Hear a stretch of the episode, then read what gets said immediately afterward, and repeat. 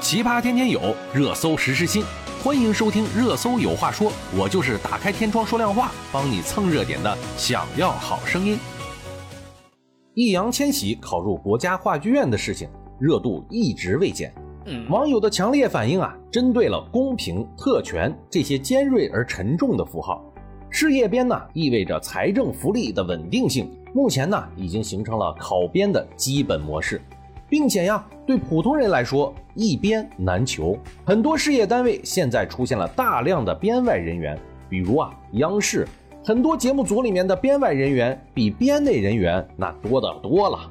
其实啊，易烊千玺等人完全可以考虑主动放弃事业编制，也作为编外进入国家话剧院。这样呢，对他们保持与青年粉丝的亲近关系，并且继续发展事业都更加有利。而且呀，他们没有了事业编，也会少了一些体制的约束。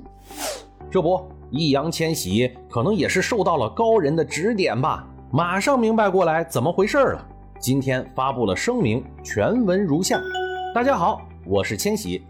最近呢，因为我报考国家话剧院的事情，产生了很多的争议。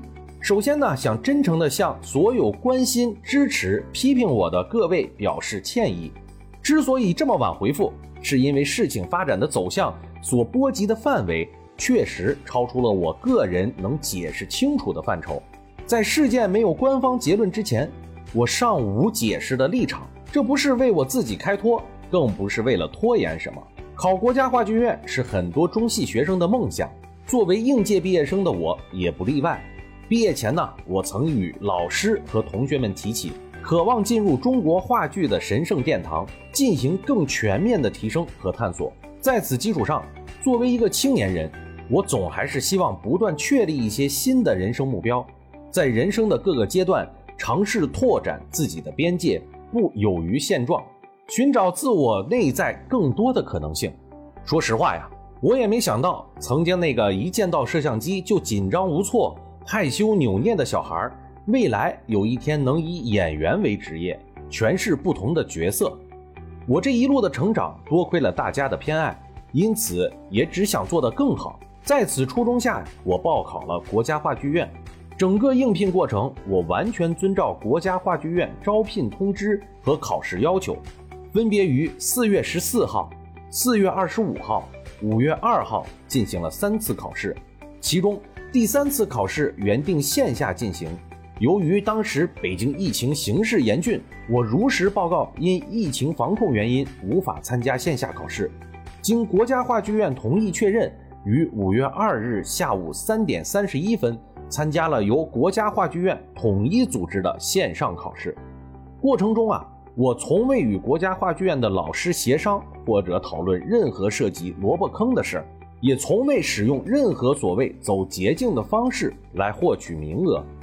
保持沉默的这些天呀，庞杂的流言蜚语让易烊千玺逐渐变得面目模糊，失去了基本的人样。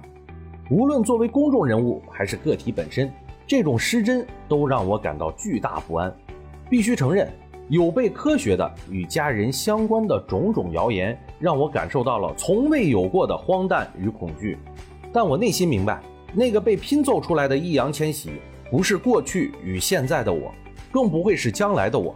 入行以来，我一直希望能带给大家正面的影响，这次却因为自己的举动让大家感到被冒犯和不满，也波及了心中向往的国家话剧院，这是我最不希望看到的。为了不再给大家增添困扰，经过慎重考虑，我决定放弃入职国家话剧院。但如果有机会，我还会继续尝试走进话剧领域学习和提升自己。最后。我想再次向那些在事件中真正受到情感伤害的人们道歉，也谢谢相信我的每一个人。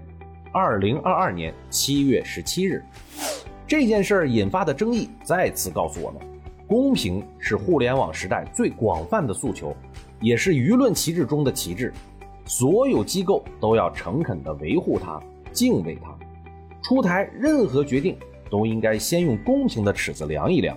坚决不与各种特权产生瓜葛，这样对社会好，也会少一些对自己的舆论风险。当然，大众呢，有时候也需要一些宽容。都说明星挣钱容易，但是想成为明星，他也不太容易啊。